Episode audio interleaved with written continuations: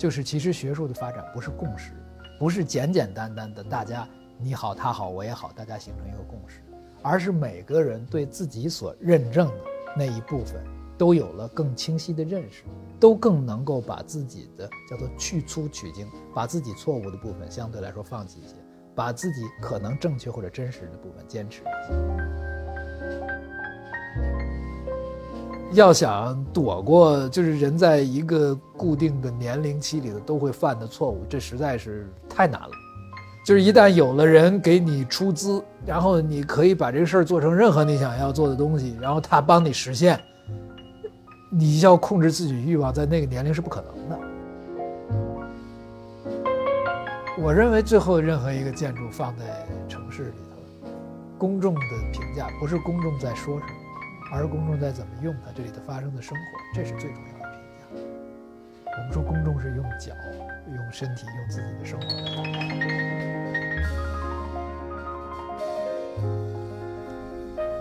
听众朋友您好，欢迎您收听人文清华播客，我是清华大学新闻与传播学院教授张小琴。北京冬奥会这几天正在进行中，今天节目的嘉宾，清华大学建筑学院院长张力，就是一位冬奥会的深度参与者。从最早作为冬奥申委成员参与申办，见证了申奥成功的难忘瞬间；后来主持设计国家跳台滑雪中心和首钢滑雪大跳台，前几天又作为火炬手，在自己设计的大跳台旁边跑完了首钢园第一棒，堪称完美。张丽老师同时是清华大学建筑设计研究院副总建筑师，曾任北京冬奥申委。工程规划部副部长、场馆与可持续发展技术负责人陈树人，北京冬奥会张家口赛区及首钢滑雪大跳台场馆规划设计负责人。一个建筑师的成长离不开重大的经历。本期节目中，张力老师为大家介绍了自己作为建筑师成长中的重要项目，其中包括上海世博园、中国馆项目。下期节目里，我们还将跟随张丽老师的讲述，一起听听冬奥场馆设计的故事。祝您收听愉快。张老师小时候是在一个什么环境当中？这样，北京的劈柴胡同。哦，我父母都是师大实验中学老师。嗯，那时候最早是家属宿舍，就是在平房的院儿里杂院里头。那个时候，对于就是自己所处的环境啊，或者是后来作为建筑来去认识的那些街区环境，有一些感觉吗？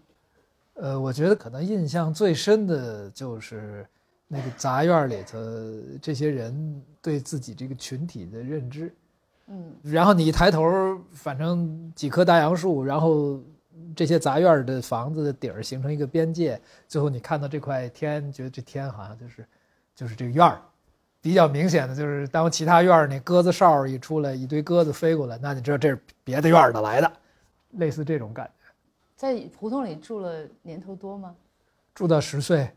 那我们中间一段是移到当时实验中学的住校的学生的那个宿舍楼里头，呃，然后这边家属楼盖完了，要再住到家属楼里头，位置没有变，但那空间的形态就变了。那应该生活还是会有比较大的区别吧？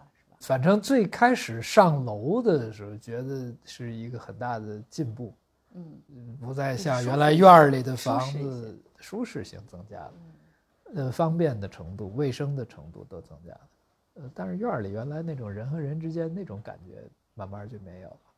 您后来写《建筑师街区游戏指南》，玩过这本书的时候，也是有对自己小时候的生活有点怀念的意思在里边吗？那是当时跟我们的团队里头的人在一块讨论起这个问题，后来发现那时候小时候都玩过这些游戏，而且一说起来，嗯，就自然的就带有自己原来从属那个社区。到这个游戏特殊的，有的时候类似的游戏，不同的方言叫的方法还不一样，共同的规则不一样，然后一下那种就整个通过这些游戏带的一系列的关于人类学的信息就都在里头。呃，特别有意思，所以后来就跟这三十几个团队成员说，那一人去找几个有关的游戏，咱们把它集结成册，嗯，参加韩国的那书展。嗯，那这个跟建筑师有什么关系呢？就为什么建筑师要做一个街区游戏指南这样一个书？我们大概十几年以前就觉得，那个时候建筑更多关注就是形态，的，是个美学问题。但所有的在从事这个实践的建筑师，总觉得这个美学问题是有一点隔靴搔痒的色彩。我们建筑不是博物馆里挂的画或者摆放的展品，也不是在媒体上、在频道里头传播的、在渠道里头传播的信息。建筑最后是完全在人的生活旁边的。嗯，呃，人的故事是这个建筑的主题，所以怎么跟人发生关系，怎么跟社区发生关系，十几年前就开始对这个感兴趣。当时发现这游戏至少让孩子们在社区里头从小互相认识。那这个建筑师的这种职业方向或者说这个专业，是从您多大的时候开始对他有一点兴趣了？我到高二、高三的时候，那选这个专业的时候，其实对专业本身的向往有吗？呃，是开始决定选这个专业之后，然后找了一些原来实验中学毕业的比我大两届、三届的学生去请教一下。那个时候得到关于建筑是什么的认识，呃，基本上是一个人一个说法。我我能从他们答案说这建筑不是什么，能听出来一些信息。嗯，比如说建筑不仅仅是画画，嗯，呃，建筑里头也有物理学、数学的内容。设计这一件事情不仅仅是去画一个图，而是要有很多的想象，而是要有很多的判断。呃，这些东西倒是给我印象，就是好像每个人说的建筑都不一样。嗯，我觉得这事儿挺有意思。就是每个人说的都不一样，这是吸引你的点吗？呃，对，反正这个我从小倒是有这么一个体会，就是如果什么东西大家说的一样的话，这事儿估计被人琢磨透了，没什么意思。如果一个人一说法，可能这事儿有点意思。那您考到清华建筑学院以后，对建筑的这个概念是很快就清晰了，还是依然要过了一段时间？呃，也是要过了一段时间。呃，您的这五年的大学生活是一个什么样的状态？这五年的生活状态，但是 那时候还没有美院，清华那时候清华也没有什么文科系，嗯，所以在学校里头，建筑系或者建筑学院，就算是跟其他的。其他的工科系差的最远，呃，是一个最有风格的一个一个院系是吧？呃，是最各色的，呃，比如长头发或者光头的人最多，会是这样吗？是要不是长头发，要么就是光头，就是就是没有中间，就是这头发必须得跟别人不一样，呃，等等，呃，当然最主要的是逐渐认清楚建筑，或者说对建筑相对来说有一个比较明确的态度吧，理解。到了大学毕业，决定要考研究生，而且是直博，是吧？那是不是这个时候就已经选定了建筑作为未来的一个就终身置业？是。那这这个时候是它的吸引您的地方，或者它对您的那个牵动的东西是什么呢？呃，当时就是觉得九十年代初的时候，城市更新。都很快在日新月异，哎，日新月异在出现，觉得可干的事儿很多，而且觉得还是那一句话，不同的人发现对建筑的理解是完全不一样。嗯，那这事儿还还有的可做的。一到研究生阶段就已经开始做设计了吗？我在研究生阶段之前，那时候就可以做设计了，因为那时候就是咱们国内建设的事情太多，基本上建筑系的学生到了三四年级就可以有一些人帮找你帮帮忙干一些活儿。那您接的第一个活儿是什么？呃，我接的第一个活儿是一个当时一个汽车修配厂，它的一个门店的改造。哦，就纯粹是做朋友帮人家干。四年级、五年级之间的时候，接到这个活儿的时候，是带着一种什么样的心态去做的呢？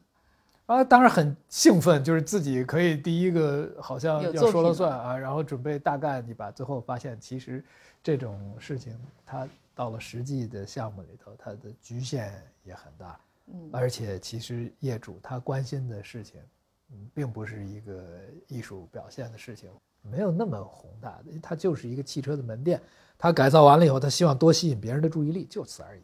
最后做出来的状态是什么？呃，它挺好的。呃，您知道建筑师有一个特点，就是他随着他积累的年龄越多，你脑子里在这房子。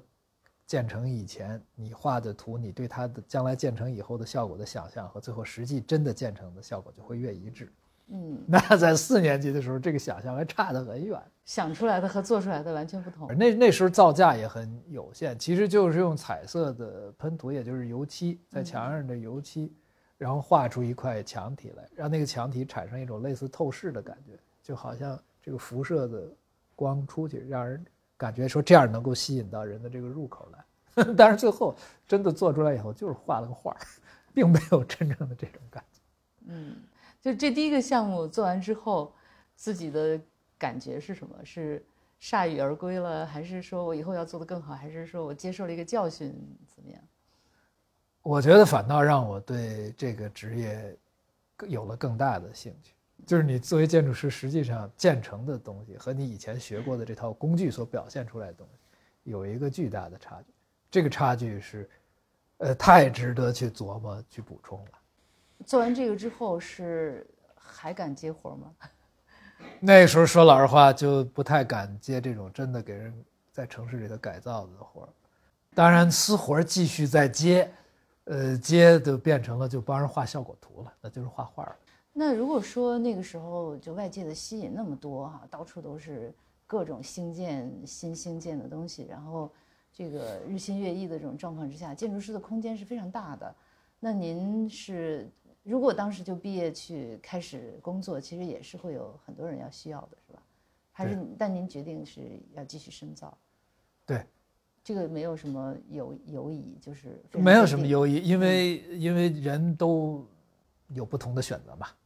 我父母他他是教师，所以对一直对能够获得更多的知识，能够获得更多的技能的这种训练，呃，一直是持正向态度，觉得越晚。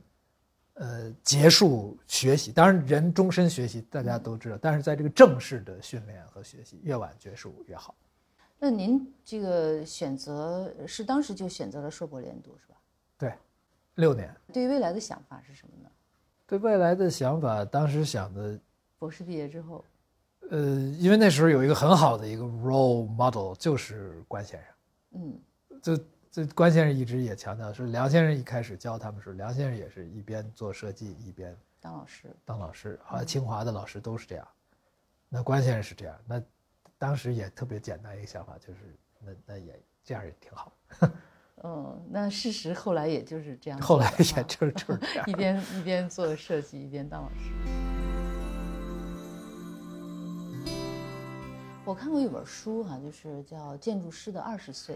是安藤忠雄邀请了很多著名的建筑师到东京大学去做对谈，就是聊聊他们年轻的时候。当然，二十岁是个泛指，应该就是指他们年轻的时候。看看这些建筑大大建筑师们在年轻的时候都做过些什么，使得他们后来能够成为一个嗯比较发展的比较好的建筑师。那您在二十岁之前，就哪些东西您觉得是对于您后来成为一个比较重要的建筑师是有作用的？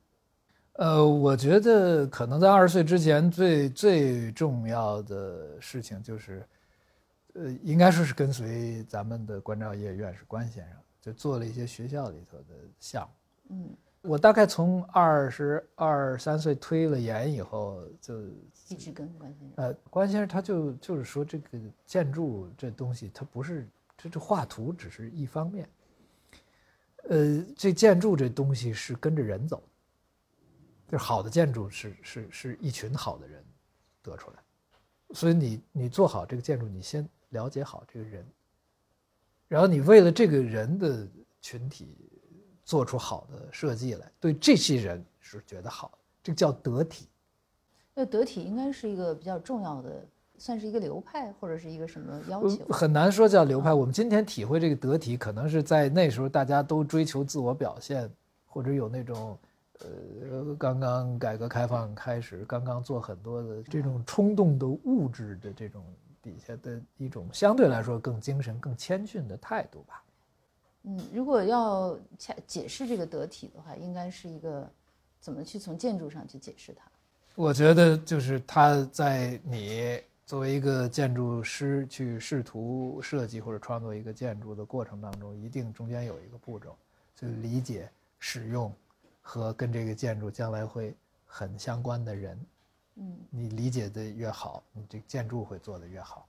嗯，那这里边除了就是你要服务的对象，就这个使用者之外，有没有跟周围环境之间的关系，或者是跟其他建筑之间的关系得体？这绝对是有的，因为关先生最早提出来，就他做新的清华图书馆，他其实八十年代末就开始做这个新的清华图书馆，就是我们今天知道清华图书馆的第三期。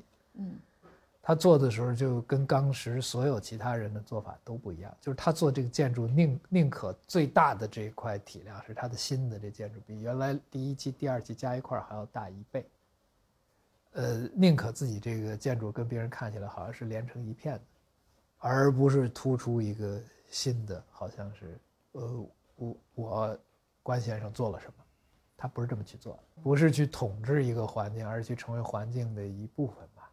如果我们今天看这种态度，可能还会觉得是一个非常好的态度，但但在当时，这个不是一个建筑学界的一个主流的。当时不是主流嗯，当时的主流是自我表现，语不惊人死不休。嗯，那是因为在那个特定的时期，我们就是一一种社会心态的一种反应吗？还是怎么？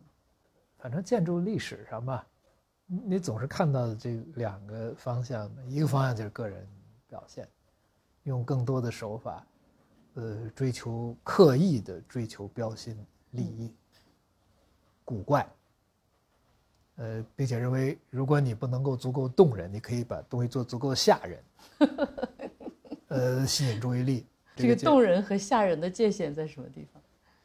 呃，我觉得动人指的是，因为它会掀起你作为一个建筑的观察者，呃，作为一个人的情感，而且你觉得你是这个建筑的主体，这个建筑很好的让你的尊严得到了表达。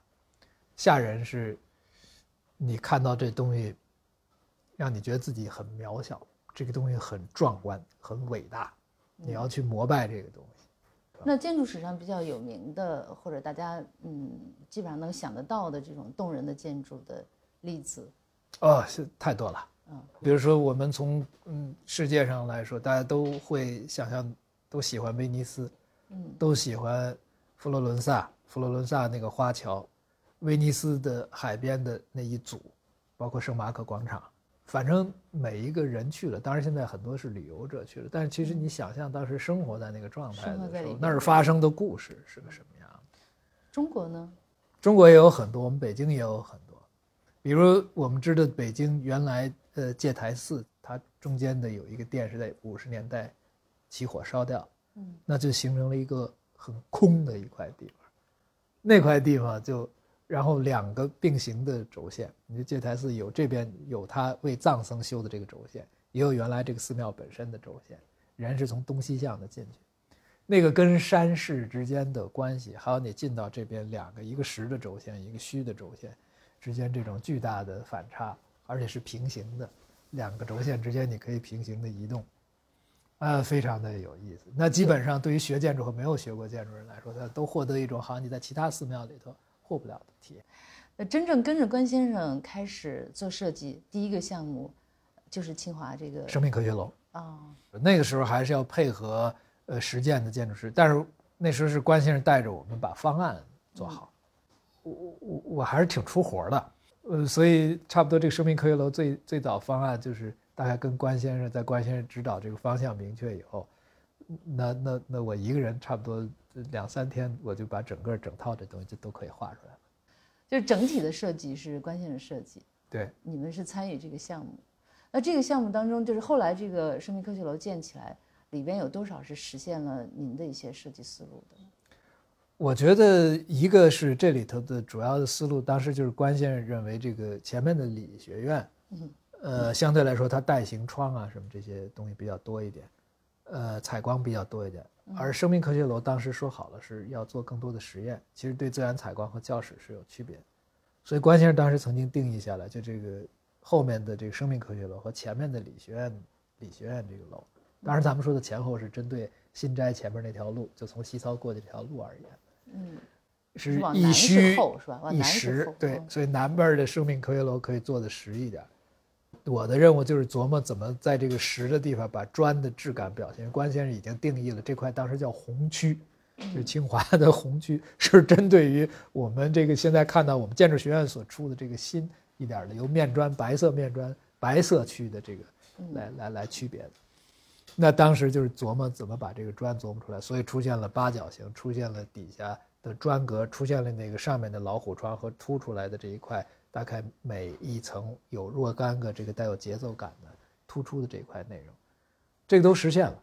嗯，但实现以后，确实，人家使用这个实验室的老师都说，说这个地方从外边看好看，但从我们里边来说，你对我们实验人员考虑还是不够。那您就就是也也可以非常坦然的面对自己这个方面，嗯这种压力是关先生去面对的，我们就是只是团队的工作人员。嗯，但整个的这个建筑群还是非常和谐的哈，就是一个前面有一个下沉式广场，然后周围这个一圈楼，在清华的建筑群里边也是一个非常和谐的存在。我觉得关先生做的建筑，包括他给清华的校园带来的贡献，是他永远不会留下那样的东西，就是去吓人的东西，对。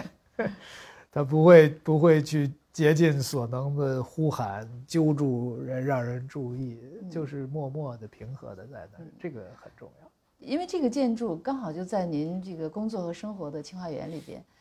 那您有的时候会回去看看吗？或者我是会去看，而且特别的看，就是当时，呃，我觉得可能应该是什么样，就我自己画出来的图是什么样，而关先生告诉我说，这个根据经验来讲不行，你得把某些地方调高，某些地方得压低等等。然后我就特意去看那个区别，就能够体会出关先生讲的意思。嗯这个就是增加那一部分从实践来，就是盖起来的房子和我们图上画的东西是不一样的。嗯，这个得体的概念跟咱们这个中国传统文化里边说的中庸，就是无过无不及，是不是有有它接近的地方？呃，肯定是的。嗯呃，就跟呃 Bertrand Russell，他一九零零年代到一九一零年代有很长时间待在中国，武汉他也待过很长的时间。呃，他不是有一句著名的关于中西文化的一个对比？当然，这个对比是不是就是唯一的一种说法？那不一定，他至少是他的一个解释，听起来还是有道理的。西方文化的推动，很多的时候是一种叫批判性的理性，他要去刨根问底。我们中国的文化的发展，有的时候是一种创造性的直觉。其实这个创造性的直觉，更多的表现出来，就是你作为一个新加入的一个现成的环境的新加入的一个元素，或者一个寂静的社群的新加入的一个人，你总是试图寻求跟这个既定的环境之间的一种和谐，也就是你跟他们在一块儿成为一个整体，而不是去统治或者是去征服。嗯这个可能是中国文化里头确实是跟西方不一样的。嗯，就是追求一种和谐的东西。对，张老师，您的博士论文题目还记得吧？呃，建筑师视野里的计算机，好像跟您那个做的事情不太搭界，是吧？当时就是觉得，呃，其实有有一种感觉吧，就是设计这件事情，如果反过头来看的话，其实不完全是一个主观或者是从经验到经验的过程。嗯那个时候，部分的已经能够体察到，呃，其实设计里头有含有好多实证的东西。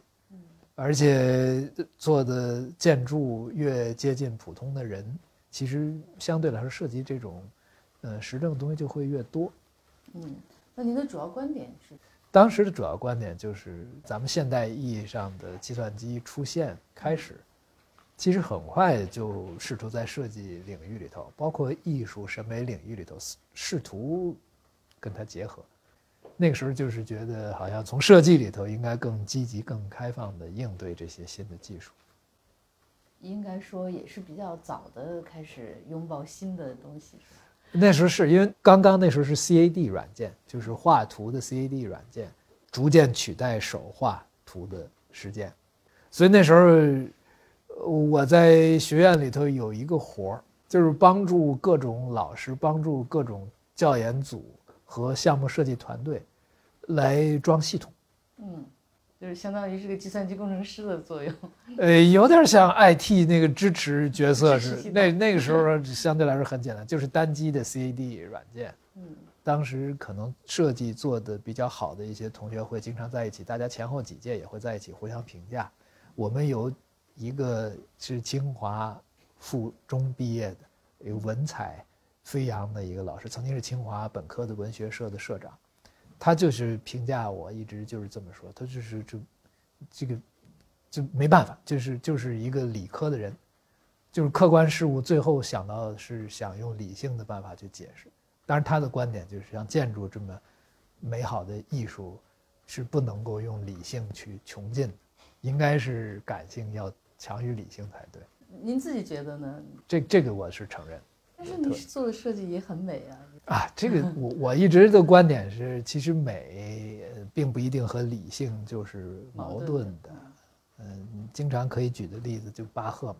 嗯，你去读他的曲谱，其实甚至上好多时候，你看他的曲谱是完全重复的一个基本的大概根音结构上的一个变化，用的和弦大概是类似，只是在不同调性上的重复，但是不同调性之间重复的时候又有一个。呃，新的凸显的变化等等，但总的来说还是在理性的范围里。但是他的作品交给我们解释的时候，我们每个人听到的是很强烈的情感。嗯，我知道您吹长笛是吗？嗯，现在偶尔还吹吗？现在反正最近俩礼拜都没吹了。啊，那只有俩礼拜没吹。我在俩礼拜没吹，这就完全不一样。呃，说明还是一直伴随着的哈。哎，嗯，那这个。一直吹长笛对做建筑有影响吗？有关系吗？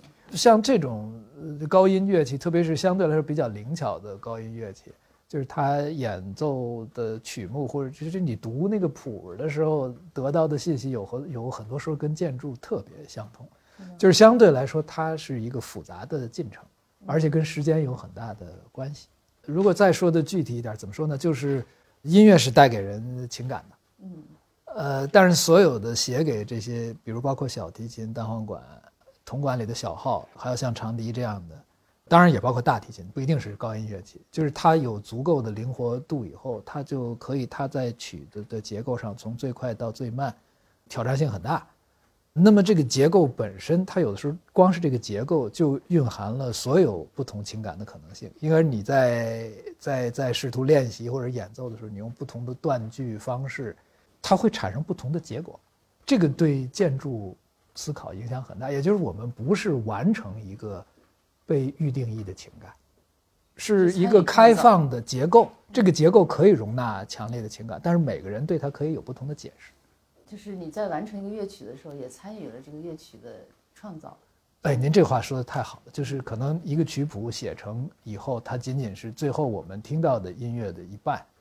那一半是靠演奏者，好的职业的演奏者，呃，确实能够带给人全新的东西。嗯，那这个跟建筑里边的什么是同构的？空间，空间，我们经常会谈到，在现在的观点谈到，空间应该是一个慷慨的。所谓这种慷慨，就是他不把一个既定的故事或者是情感强加给你。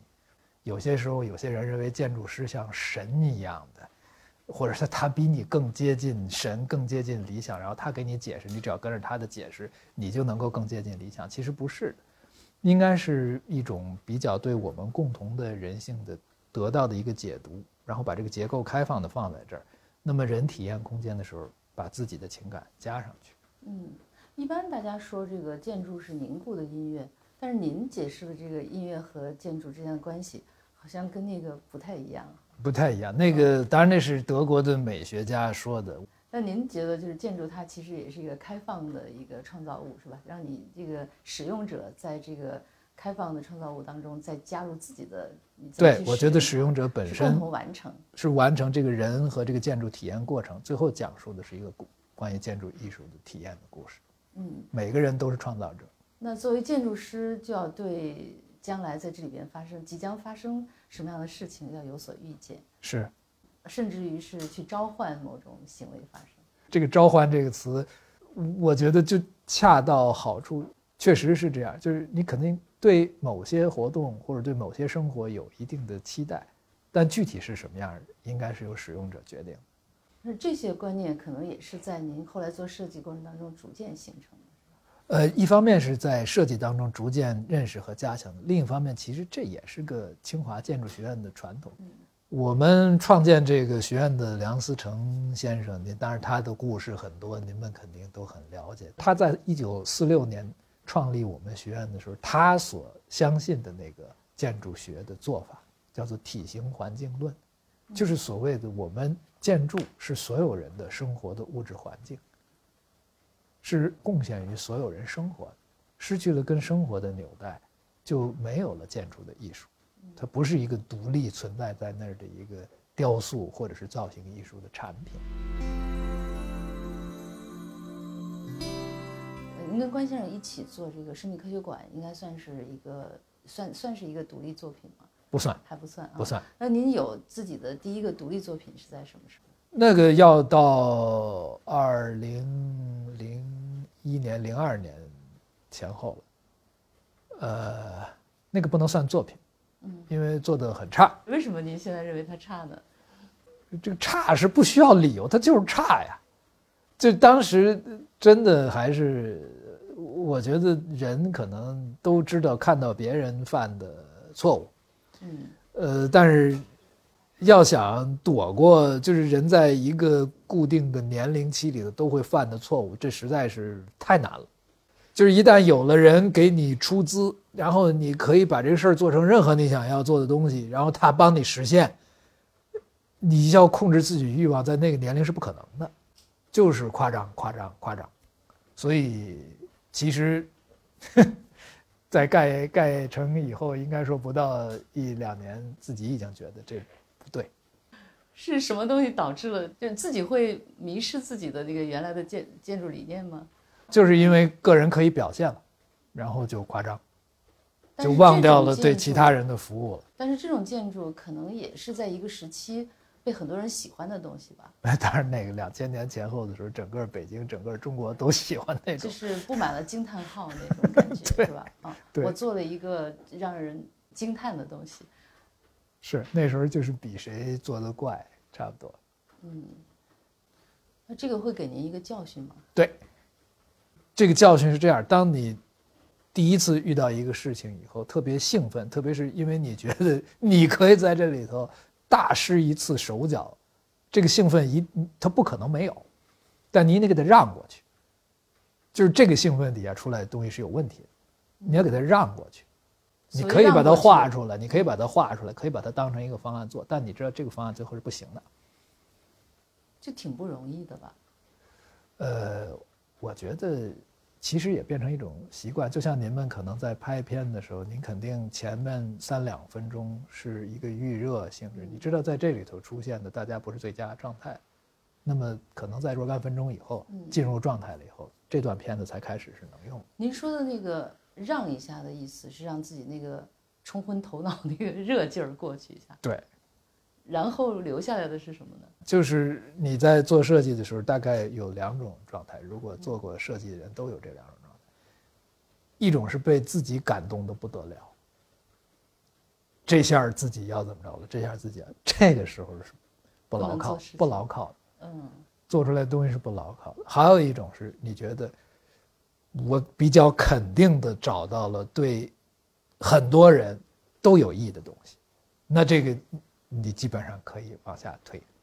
但人在年轻的时候，就初生牛犊不怕虎那个时候，呃，不是有很多那种勃发的东西需要去呈现出来吗？那个东西，嗯，不好吗？呃，如果这个东西勃发出来的东西，它的兴奋是因为你发现了一个对所有人都有意义的东西。绝对的好。很多时候，我们看很多年轻的艺术家，或者建筑师，或者音乐家，他们真的是在很年轻的时候，那完全是受到了上天的眷顾，就有这样的才能找到这些。但是如果仅仅是因为一种我们叫少年狂的东西，仅仅是因为你把因为做了这件事情，你把你自己凌驾在别人之上，那这事儿肯定不牢靠。这个让一让的这个过程，不会把一些有火花的那种充满了灵感和才气的东西，会不会让过去了呢？肯定会让过去一些特别冲击，或者我们在建筑上经常用到一次叫 provocative 的东西，就是冲击我们现在大家能接受的底线或者边界的东西，肯定会让掉一些这个东西。那么从某种程度上讲，也许一些万一那个东西冲击成了，大家都能够接受。那该多好！也许是放弃掉了这些最美好的火花，但是放弃的绝大多数火花是那些偏个人表现的、偏利己的、呃偏傲慢的东西。就是如果是一个艺术家，他画个画，或者是他做个雕塑，傲慢的东西呈现在里边，可能不太会伤害到太多的人。对，如果建筑师的话，他那个傲慢的东西体现出来，就是一个巨大的存在物。而且你在城市里头，大家要承受这个东西很长很长的时间啊，一直占据自己的空间和视野，就有这样的一个东西存在，呃，会不会对您做建筑师一生都会有一种影响？肯定是有影响。嗯你，几乎每一次做东西都会想起来。就这个人呐，他他他这个人性的弱点，他就是这样，他不是说你犯一次错就不犯了。他在类似场合，他还会往那儿去，因为我们的弱点，我们都是大脑是一个我们经常说的像一个议会系统一样的，呃，每一部分中枢都在往自己最兴奋的方向去使劲儿。那么当然你需要有一个总的指挥去控制这些不同中枢的兴奋程度，但是在遇到特定的情况底下，那一部分中枢还是会往个人傲慢、轻狂的那个方向去推。那您是时时的警醒自己？我觉得这个会是很多，嗯，相对来说过了中年的建筑师的习惯吧。嗯嗯，就就您来说，在那个时代，在一个追求洋、追求新奇的那样一个时代，能够在这么短的时间内，呃，意识到自己的这种就是过了哈，然后要要要要收的这种感觉，是靠什么？一方面是靠很明显，再次说，就是这个建筑建成以后，嗯，和建成以前，你还是有一些差别。还有一个很重要的事情，应该是在零三年、零四年，在在在哈佛去做访问学者的时候认识的另一位老师，有一个西班牙的城市设计大师叫 Juan Busquets，他是。原来在清华美术学院准备做这个清华美术学院的项目的时候，学校里头进行讨论，他就成为作为专家过来。那么那时候我在那个工作的组里头就认识他。后来他正好在哈佛，在在城市设计这方面，因为他的成就，哈佛专门给他一个讲席的席位。那在那儿认识他，那就本来就认识了，在那儿就接触的更多。后来就变成他一直好多事情，他他他对我的指点是很大的。嗯，那您在哈佛的学习状况是一个什么样的状态？有什么特别嗯感受深刻的事情吗？我我觉得那个在在哈佛的里头有一个很主要的事情，就是参加他们的辩论。嗯，就是对任何问题的争论，没有预先的定论的情况底下，大家都通过讨论。不同的人其实他仍然坚持原来的观点，不是说大家很少很少能形成一个共识，但是每一个人相对于自己的认知，都因为别人的攻击、争论或者是辅助支持，而把自己对自己的学术的认知变得更清晰。这就看到了一个原来认为什么是学术的发展，认为是得到一个共识的结果是学术的发展，但那儿看到了另外一件事情，就是其实学术的发展不是共识。不是简简单单的大家你好他好我也好，大家形成一个共识，而是每个人对自己所认证的那一部分都有了更清晰的认识，都更能够把自己的叫做去粗取精，把自己错误的部分相对来说放弃一些，把自己可能正确或者真实的部分坚持一些。嗯，比如说我原来认为，呃，当然这个在参与这个争论以前已经发现这个是个问题了。我原来认为，其实对于建筑来说，它在造型上或者在比例上的审美判断来说，是有定论的。嗯，比如说我们都知道，在古典主义时期、西方古典主义时期，或者说中国传统的时期，你把这建筑放在一块儿的话，你发现其实有很多类似性，特别是在拟人化的比例的程度上是有很多的共性。就认为这个应该就是建筑的基本的东西，好像永远不会变。而且使用它就会是美的，但是在那儿看到很多人挑战这个东西，那么又让我们意识到，你不这么做，不用拟人办法的做，也可以是美的。那么你就要去问更多的问题。那么就后来就知道，其实拟人化是为抵达美做出的一种努力，不是否定它。嗯，但是它不是排他的。是指就是一个建筑要有帽子，有什么？拟人化就是拿我们的人体。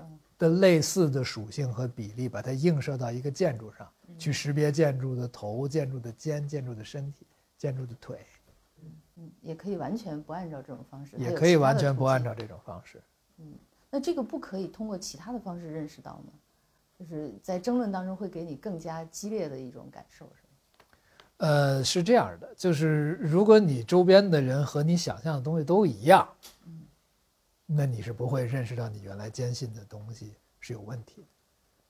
遇到不一样的观点，并且听到了他的不一样观点的背后的逻辑支撑是成立的，那么这个时候会逼迫你再回过来审视自己的观点。嗯，那检视完了之后是会改变还是会坚持？即呃便坚持，应该也跟以前不一样了。有的时候是坚持，有的时候是改变。主要就是一种嗯多元化的这种影响，是吧？就是对，而且它其实对一个人的基本的学术思考方式也是有很大的影响的。我们经常说人的思维方式或者说思考的领域被打开，其实这就是一种打开，就你可以接受跟你不一样的东西，嗯而且反过来更多的可以在自己思考审视自省的时候，就能够想有些东西是值得自己对自己质疑的。首先是对自己的某些观点的检视，同时是对自己的思维方式的一种更新，是吧？我觉得是，而且后一种可能对一个人的影响来说更大一点。呃，后来您是这个二零零一年就成立了现在这个简盟工作室，是吧？呃，大概零六年才开始，零五年、零六年才开始接受实际的项目。原来就是一个相当于一个设计教师的研究小组，和一些学生在一起做一些概念性的设计。简盟这个名字有什么含义吗？简盟的名字就是怎么说呢？这个“简”取的是那个减号的“减”的谐音，减法的谐音减法，的减，嗯就是它相当于从，它不是一个完全集体主义是比集体主义要往个人主张个性偏一些，但它绝对不是一堆个性的叠加，还是一个盟，还还是还是以一个团队，一个，联盟。嗯，只不过我们更去寻找每一个人在这个团队里头可能做到的嗯。贡献。那这个简盟工作室成立之后，您在个人的这个设计作品当中也出现过一个就是现代主义的阶段吗？如果说一定要说什么什么主义的话，我觉得整个我们大部分中国建筑师，我这个年龄段的中国建筑师做的基本上都属于叫做现代主义的，嗯。就是我们会从现代的工程技术和人的生活方式入手，用现代的相对来说简单的语汇，去表达这这种的解释。这个金昌文化中心是不是就是您一个比较成熟的作品呃，成熟谈不上，但是确实是第一个可以自己觉得，呃，这个可以以后一直 承认是自己的。可以在上面署名的。那它让您觉得那个比较自豪的点是什么？呃，比如它实际上是一个图书馆加一个小的博物馆，再加一个多功能的一个小的会议中心。因为金昌市就是咱们国家生产那个镍，嗯镍那种金属的，世界上第三大的镍矿在那个地方。它整个这城市就是为了那个矿业形成的，一九八一年才成立。原来是没有什么太多的自己的文化识别性，就是在甘肃那个地方一个矿业城市。嗯后来做这个文化中心的时候，当当时的市领导还是比较有雄心，希望能够把他的呃这个地方的特殊性表达出来。当时怎么表达这个的？其实特别简单，就是把后面的房子都做得很普通，就三个中心一字排开，然后用一条廊子连，但这条廊子因为是朝向城市的公共的街道的，把它用金昌那个地方特殊的被风化的那个山脉的肌理，做了一个类似的表达，而那个廊子里头的光影，而且争取让它二十四小时开放，等等，这些都做到了。就这个参差错落的感觉是模仿了后面山的那个地貌的感觉，但是这个就是用建筑去模仿一个呃山的形状，它还是靠什么去让它像，但是同时又不影响这个建筑的功能呢？其实也很简单，你在它的这个平面上看，它就是一个锯齿形的平面，就只不过你把原来的一堵墙变成了一片一片这样组成的。所有朝向南方向的，因为它那地方很冷，但是阳光很好，这又是一个朝西南的建筑，所以朝向南的这个部分，这光线吸纳进来，让这个厅很暖。那么朝向西边的这一部分，我们干脆就做成石墙。做成石墙以后，每一个是一个梯形，嗯，呃，大概隔几个，它就形成了支撑这个屋顶的一个结构。中间的几片是不承重的。那这个设计理念是在您看到山之后很快就形成了吗？这个是我第一次接项目，我对它周边最印象深的就是这山了。嗯，到了现场看了这地段以后，我基本上在回来路上，在回来没还没上飞机，因为他那会儿要去兰州坐飞机。从金昌到兰州机场要四个小时时间，嗯，呃，这个草图基本上那四个小时就画出来了，呃，这个就很容易也被当地的人理解了，是吧？那不，这个这个接受可花了好长一段时间，嗯，就是前后要说服他的，呃，他的市领导接受，因为他市领导是北京派过去挂职的，但是对很多当地的干部来说，呃，这种带有一点当代性的语汇。一开始跟他们所期待、想象的东西还是有比较大差别，但是经过逐渐的解释、这个传递这个以后，大家都普遍能够接受了。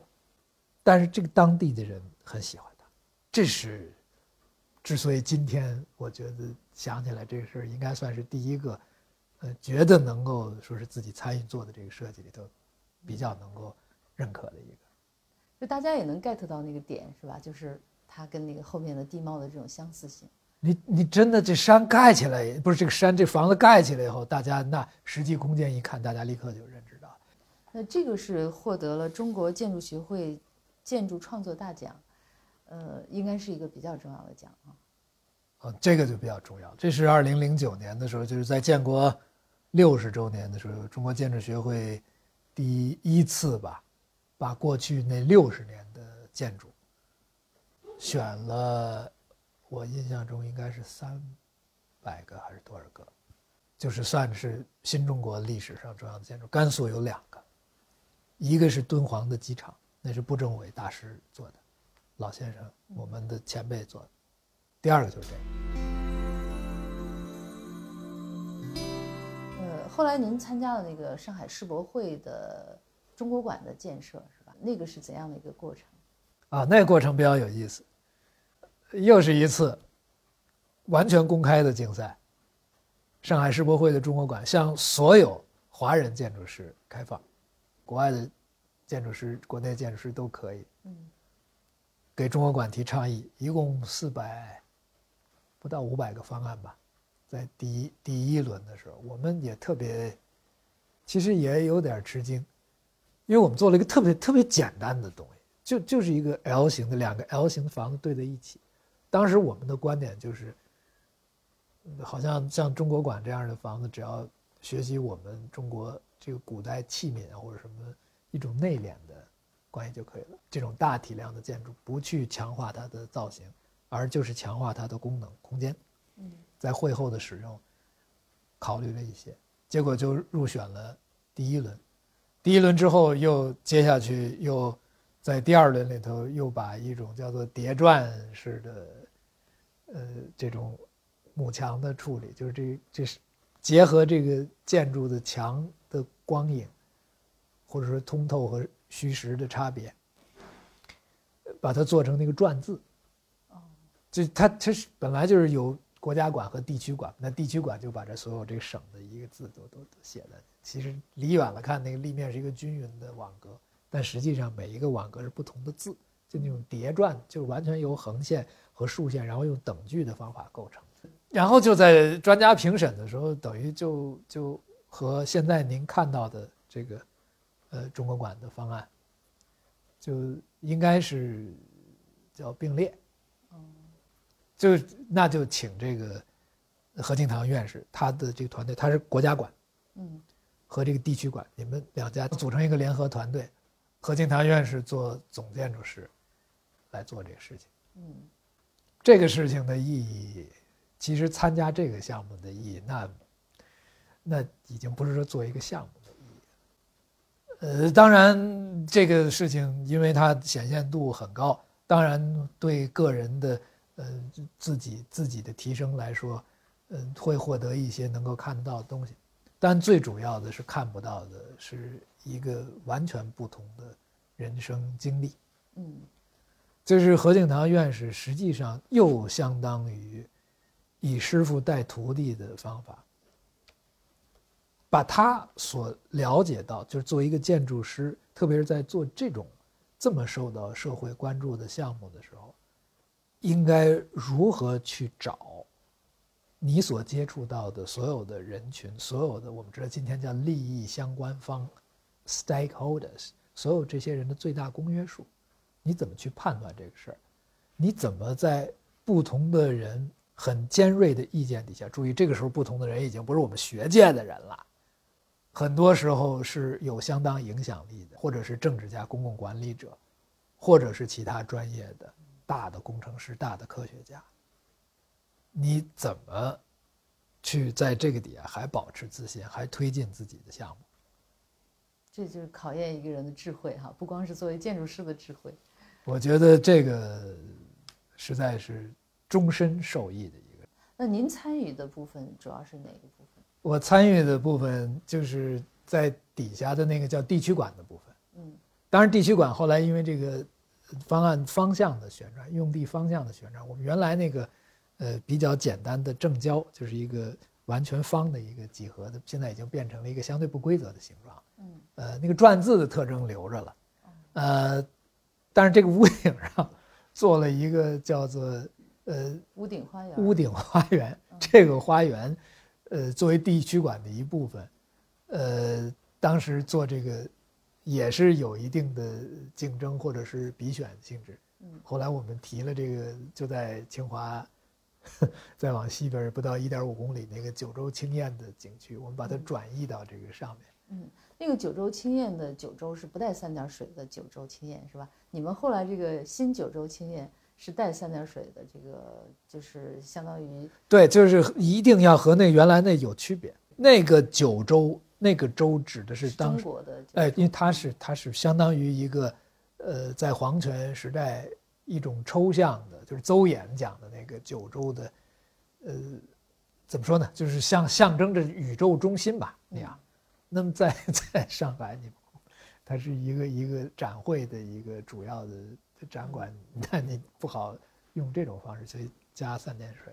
那这个创意是怎么产生的？啊，这创意过程其实也挺简单的，就是当时大概在我印象中应该是零八年的时候，就出现了一个这个要在地区馆的这很大的一片两万七千平米、两万八千平米的屋顶上要有一个屋顶的公共空间。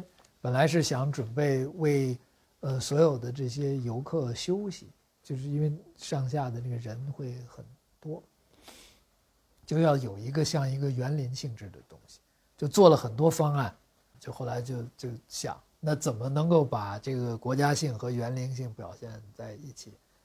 那就找找来找去，那就清华东边这一点五公里，西边一点五公里这个圆明园的主景区九州青燕景区。那它跟那个九州青燕的联系和区别是什么？呃，逻辑上其实呃都是九个岛，嗯，呃，在上海世博会那里头是相对来说是更自然化的布局的，在圆明园里头是中心对称的，主岛就是主岛，然后周边八个岛。另外的一个很明显的不同是，我们的没有那个主的岛，我们恰恰就是把国家馆底下那个部分，就是何敬堂院士的。这个红色的伞底下这一块部分，作为那个主导的一块区域，嗯，这样也符合它参展的流线。这个建筑应该算您这个职业生涯当中一个非常重要的作品，是吧？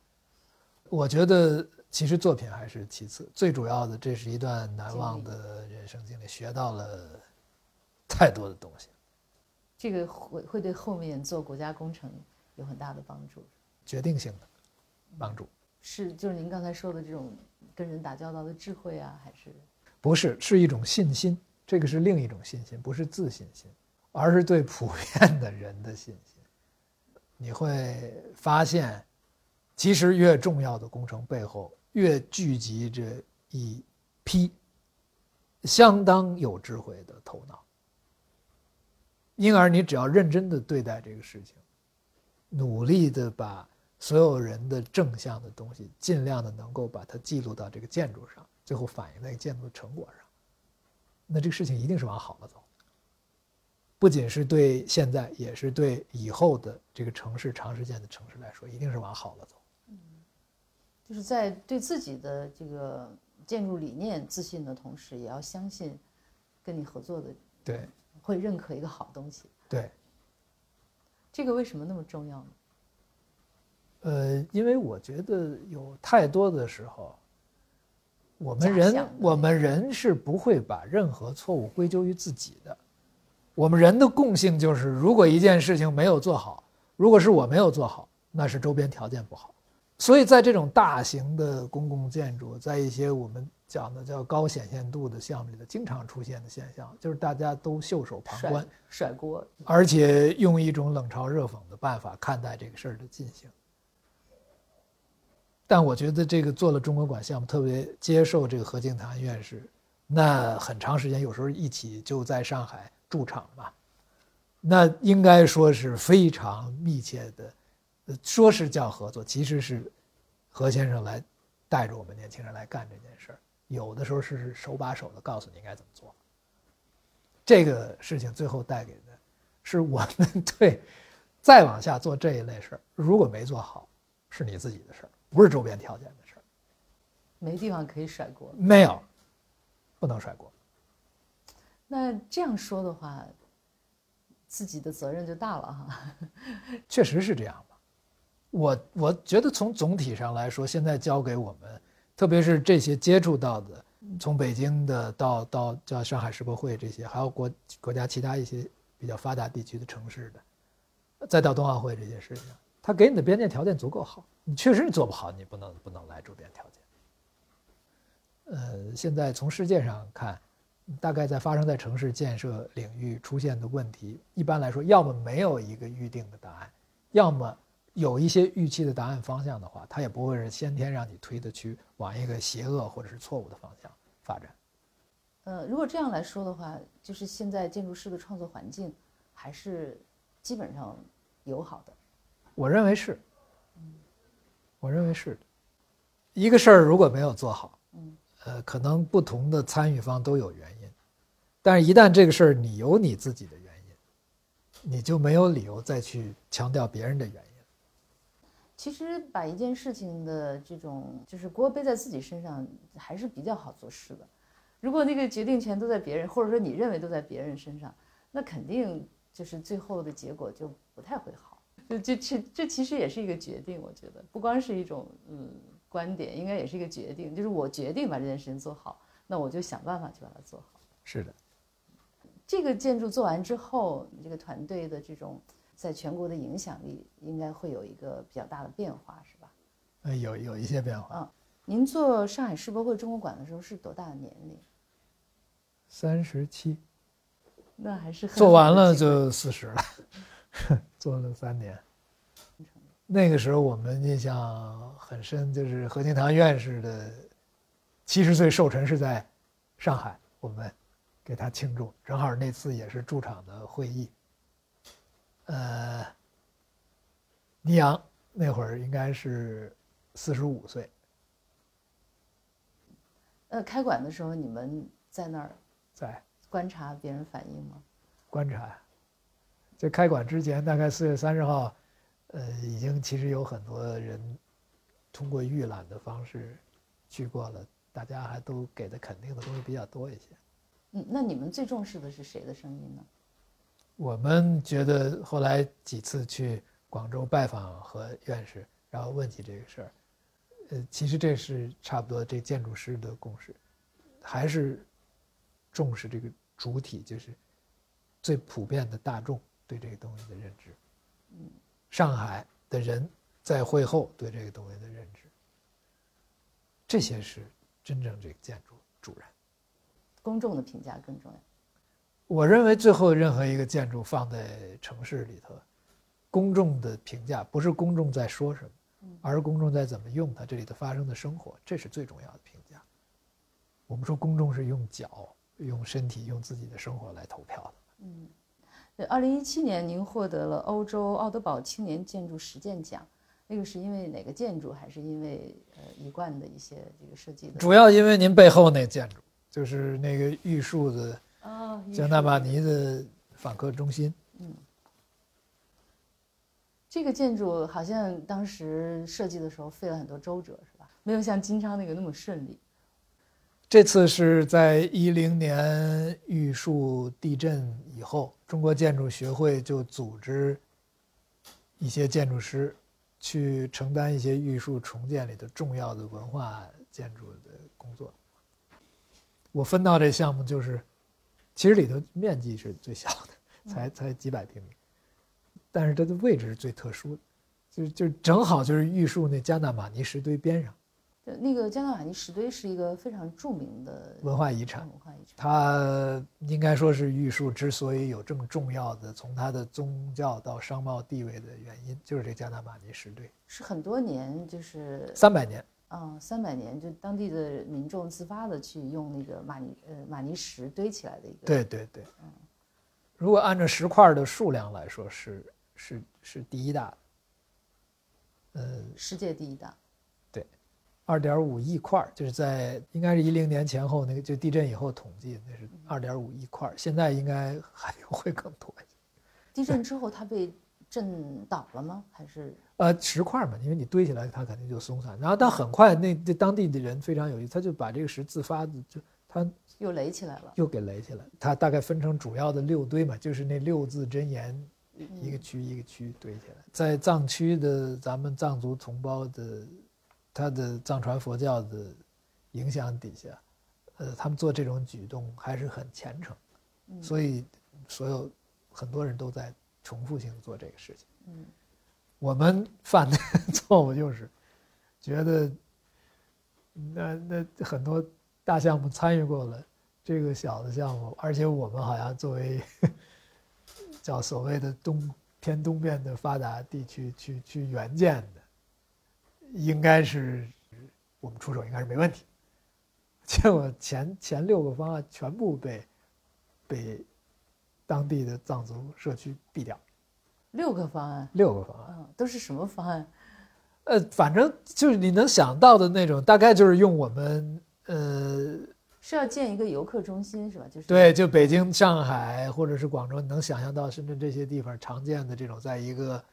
呃，文化遗产边上做的那种游客中心，嗯，比较简单、比较现代的，但是没有什么宗教含义，没有什么文化含义的房子，就是它反正就是一个功能性的建筑，完成它的功能就行。哎，对，然后上面如果说跟跟当地的文化有一点关系，那就用一点玉树民居里的元素元素，嗯，但都被拒绝掉了。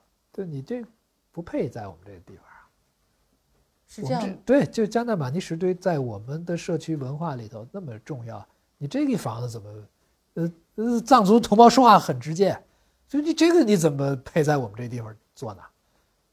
后来就变成了有一个最后期限，嗯，就是七月份你再做不出来，我们就就就就等于你你中国建筑学会派给我的这个人，我就不用了。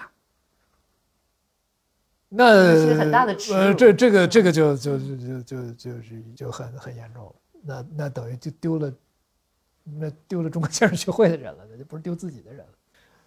所以后来我们就就就请到了叫桑丁才人，是他是玉树出来的，他本身是研究加纳马尼石堆历史，呃，中国藏学院的老师，给我们讲课。我们整个团队做的，咱们先别做方案，先学习。这个时候你们已经意识到自己的问题在哪了，就是我们不了解我们要服务的人，这是最大的问题。我们就是按照这种已经熟悉的，到了一个城市去了以后做调研，然后大家时间安排的很紧凑，认为非常职业、非常 professional，你干什么你干什么，团队你你当地人你不用管我们，我们有我们的一套办法，我们自己去，你就告诉我们这些东西位置在哪儿。我们有自己的收集详细的这个收集资料的清单计划，然后拍了片子，记录下来这些东西，调研完了就走。每一次去的时间也很短，那海拔四千一百米，就我们没有时间，或者说没有想到要花时间坐下来去了解当地的人对这东西怎么想，我们认为我们可以推测当地人对这东西怎么想。后来发现不行，找到桑林才人教授给我们上课了，就讲这个加纳马尼石堆的历史。就这一次，再做到这第七个方案的时候，那就完全不一样。这是真的是功夫在室外哈。这这个就是跟建筑本身看上去好像没有特别直接的关系。如果我们不了解这些东西，获获得不了的感知，嗯，就是它有大概二十几个跟这个加纳马尼石堆相关的文化遗址，包括最开始做这个石堆的那个高僧圆寂的地方等等，其中有十几个就是直接从这个空间里头就能看到。你就把这东西指向这个原址，你等于底下是加纳马尼石堆的历史的一个文字的或者是实物的展，你上到上面就是一个真实的这些遗址的展示，这样你就通过这个指向这些遗址的在屋顶上的一个一个小平台，你就把这建筑锚固在那个环境里头了。嗯，而这个建筑本身就可以做的特别简单，就是一个。在藏族的这个领域里头，都能够看到的一个回字形的一个方的院子的建筑，加上这十一组不同的楼梯，嗯，结果这方案就就而且那个材料也是用的石块是吧？就是圆的石块这样累积起来，这个是有点模拟那个石堆的那种感觉吗？呃，不，这是用呃他当地做的房屋的一般的做法哦，就是石块本身，它有的时候它会外面再刷。呃，用就叫编码墙，就是就是先先做上这个草，呃，植物的这个纤维，然后再刷漆。嗯，你也知道布达拉宫就是这个这种东西。呃，但这个地方就是把这个石块裸露出来，而且屋顶上所有这一圈，呃，屋顶以下的部分都是石块，屋顶以上的人能上的这个全部是用木头。就是做完了这些方案之后，你们自己觉得这稿有信心？对，就是你把这个建筑能够在这儿记录下来，跟这个文化的一个不可重复的关系，你至少找到了，就好像嵌套在一起一样的。哎，呃，这这次去汇报的时候，比较有信心了。这次汇报的时候比较有信心，当然那次也很不巧，就是到了玉树，飞机上去就得汇报，而且呢，他们汇报是在当地的呃，应该是建设的指挥部，建设的指挥部在。五层楼上，那天电梯还坏了，所以所有的人都在那儿等好了。呃，汇报之前，先是下了飞机，在四千一百米之后，然后坐坐了下了汽车，爬五层楼上去汇报。海拔四千一百米，背着背着背着这 双肩背背包。那等到这个方案一讲完了，那藏族同胞那说话也很直白。嗯。就说了，说原来我一点也不相信你，你今天有了这方案，你以后边这项目你爱怎么做怎么做，你就按你想法做。这方案我们要了，就是做对了的感觉哈。对，这这这个这个题有那么明确的答案，一般来说建筑不会有那么明确的答案，但是这个好像好像有一个很明确的答案。他们认为就是你你们这次理解了我们要的东西，你也理解了我们这个地方文化。应该能配得上这个文化的表达。那后来建设的过程顺利吗？呃，建设的过程就跟您这么讲吧。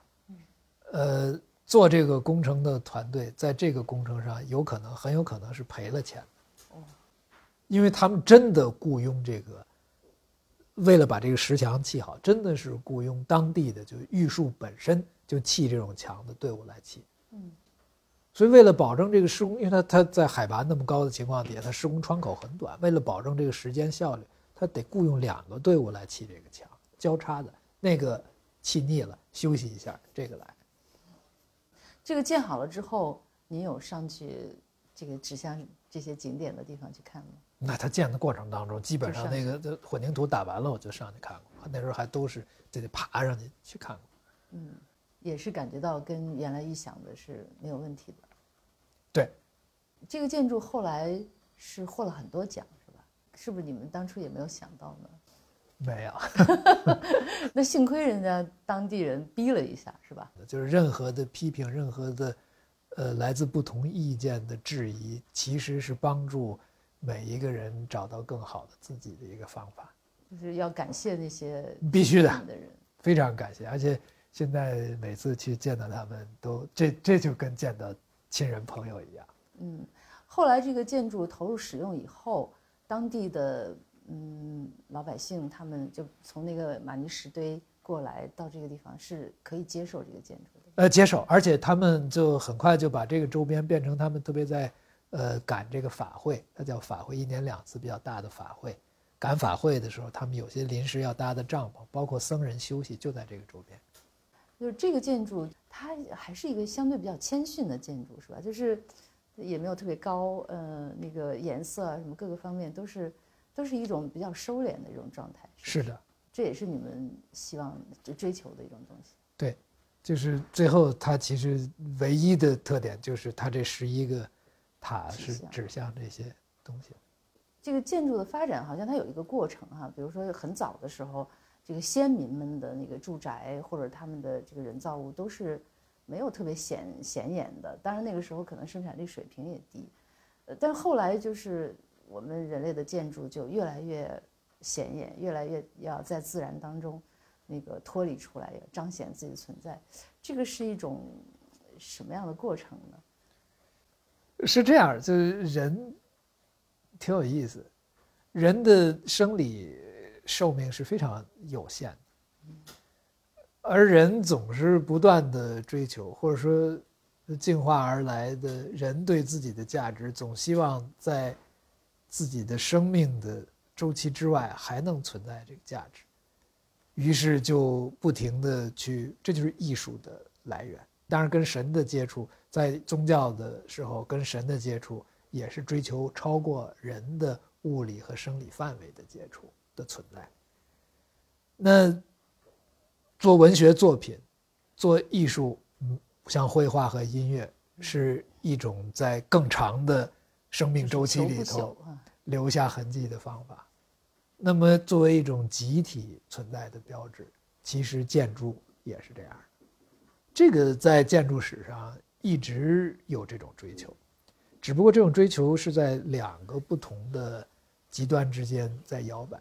一个是它的我们看到的视觉形象，我们叫纪念性，或者一个纪念碑式的一个东西，就看这样子，这这这让人；还有一种是以它承载的生活。那这两种这两种倾向。在建筑史上也是一直都在，就是这种显的欲望，好像是一种不可遏制的欲望。我我想说，其实显未必就不好啊。呃，但是显需要那个确实需要极高的智慧和极高的呃艺术天赋。有些人是有这个天赋的。呃，我我不认为我和我的团队里头具备这种显的天赋。那就只能 显显示稍微隐一点为好。嗯，那显得比较成功的例子，您觉得是？显比较成功的例子还是挺多。您比如你想想，呃，Frank Lloyd Wright 在纽约做的那个古根海姆博物馆，像弹簧一样的这样一个结构，做起一个螺旋上升的一个美术馆。当然，这开启了整个古根海姆美术馆，不显不行，在任何一个地方就都得做成显的。那时隔大概八十多年以后，在西班牙的毕尔巴鄂，Frank Gehry 做的这个毕尔巴鄂的古根海姆美术馆，一下把那个地方的在五年之内的旅游人口翻了六倍。这些都是显得成功的例子。但是做的显又做得好，是更也是很难的。对，这个建筑后来为什么能够获那么多的奖？这我印象，在英国那个新锐建筑奖。得奖的时候，那个是有一个评语，说这个建筑师团队采用这么直白的、朴素的办法，把房子和它的周边的环境，不光是物理的，也包括历史的环境联系在一起。呃，这这一点是令人吃惊的。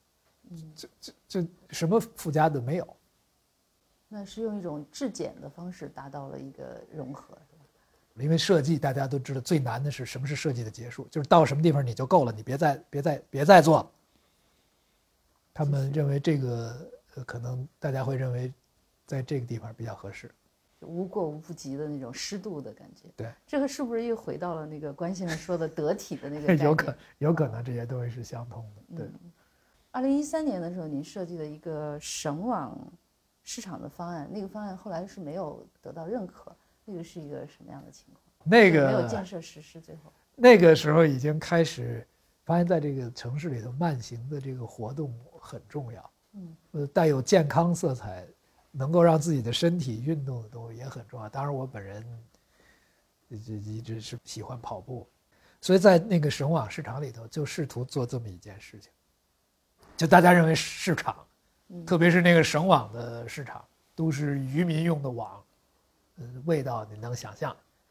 他又一方面修渔网，一方面换新的渔网，从韩国到到到菲律宾的渔民都在这儿，有时候靠岸来买买这个渔网。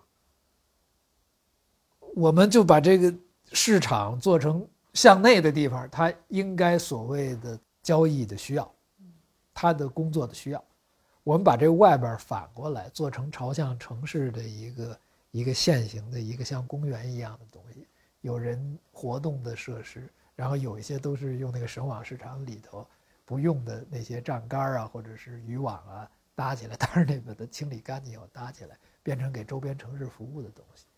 这样就让它一方面它的所谓的脏和乱继续真实的存在，另一方面这种东西可以反过来变成一个跟城市对话的东西。其实有点像加纳马尼这个意思，就是你和周边的环境去咬合在一起。就这个项目的设计稿也获奖了，但是没有被当地认可。对，就是说它作为一个建筑理念是好像获得了成功，但是为什么没有被当地接受？呃，我觉得这个可能和整个呃城市改造的进程也有一定的关系。嗯，呃，因为在大的决策上，一个市场将往什么地方去啊，或者什么，这个还是要有很多讨论。这个对你们没有形成挫败吧？呃，我们当然希望好的理念都能够被实现出来，但是其实，在现实生活当中，呃，并不是所有的理念都最后能够得到实现的。但是这次你们没有怀疑自己的设计，是吧？没有，我们其实得到了从市场管理者到他政府决策的认可，只不过在找投资的时候，可能在真正这个改造的它的后面的。运作的这个操作过程当中，没有得到充分的资金而已。嗯，那这个也是，就是作为设计师碰到这种情况也是经常，呃，太经常了。对，因为呃，在建筑这种耗费资源量比较大的这种城市改造行为里头，或者这种空间干预行为里头，你必要的在经济上或者财政上的可持续。也是很重要的一个必要条件。这个南锣鼓巷的游客中心也是你们的一个比较重要的设计项目。这个项目对您来说会不会有点特别的意义？因为毕竟您作为一个北京人，在小时候在胡同里长大，然后南锣鼓巷又是一个这个北京非常著名的一个这个大家觉得具有北京特色的地方。这个项目的难题是一个四层的高楼，在南锣鼓巷那个地方，已经待了五十多年了，就是原来的一个老的机床厂留下来的。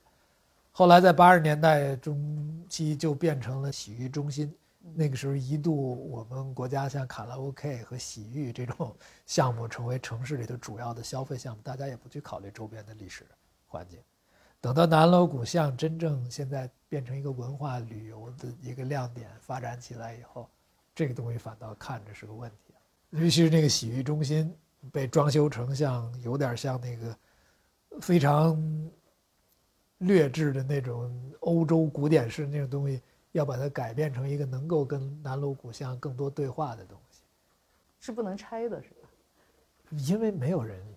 会真的把一个在这儿四层的房子拆掉，再拆这块空间就没有了。嗯，那我们一个是让上面的所有这些空间，这上面这三层能够作为创意文化的空间，人从街道可以走这楼梯直接从室外上去。另外的这一层就变成南锣鼓巷的一个文化创意的一个小的展示中心。那这个相当于是带着镣铐跳舞的一个项目，是吧？哎，任何建筑都多多少少是。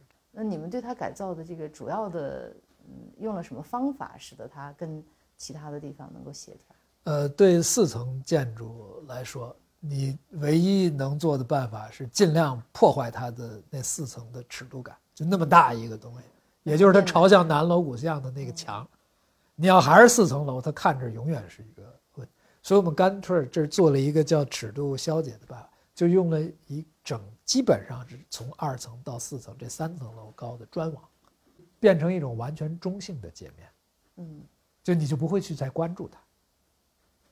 那真正他跟底下对话的是这一层的部分，达到目的了吗？呃，部分的达到目的。我不认为这个有些一个四层的建筑在这么样一个传统历史的街区边上，会特别和谐的存在，不大可能。那你们也只能在这个能力范围之内去做到一些事情。现在看上去，大家对它的接受程度还好吗？呃，还可以。当然，在整个南锣巷的南锣鼓巷的整治啊等等，就对它的功能使用发生一些变化。二零一七年，你们在阿那亚组织了一个建筑论坛，啊，而且您还在阿那亚也做了一个那个启行中心，就这个建筑看上去是一个挺有趣的地方。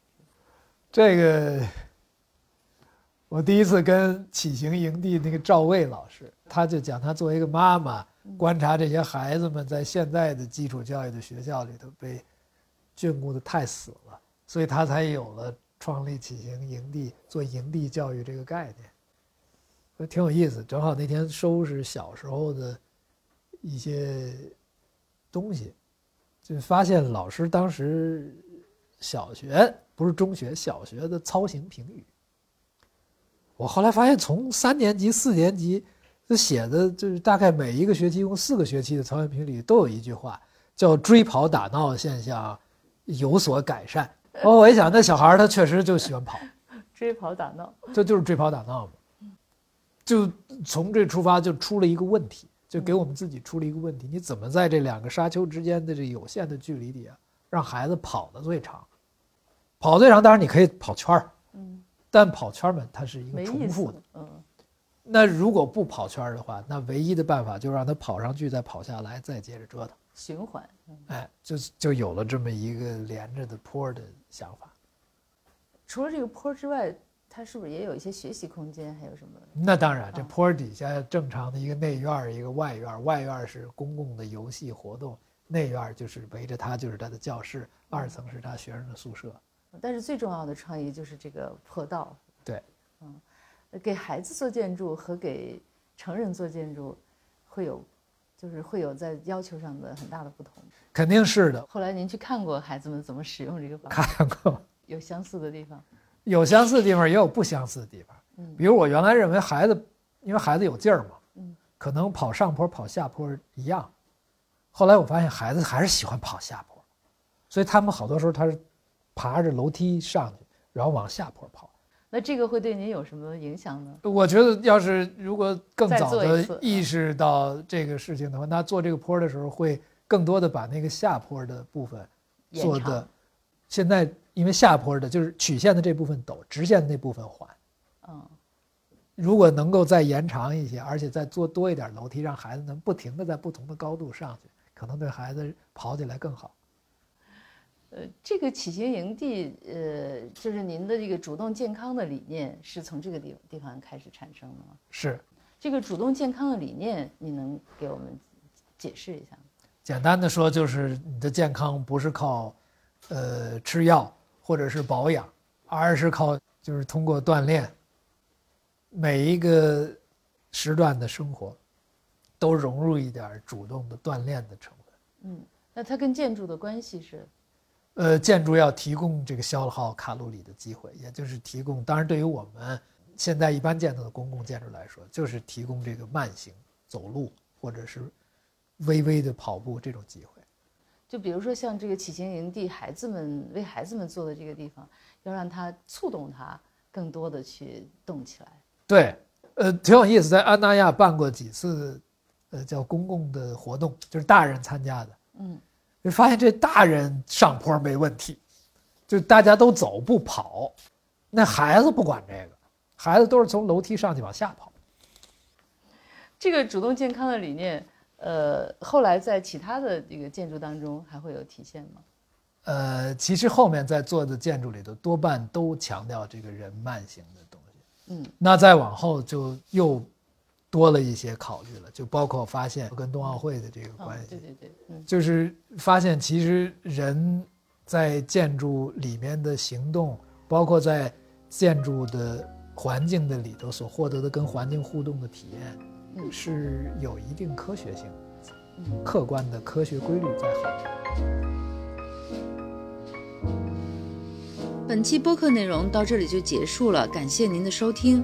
我们的播客节目《人文清华》已经在喜马拉雅、小宇宙 APP 等各大播客平台上线了，欢迎大家订阅收听。谢谢大家，咱们下期节目再见。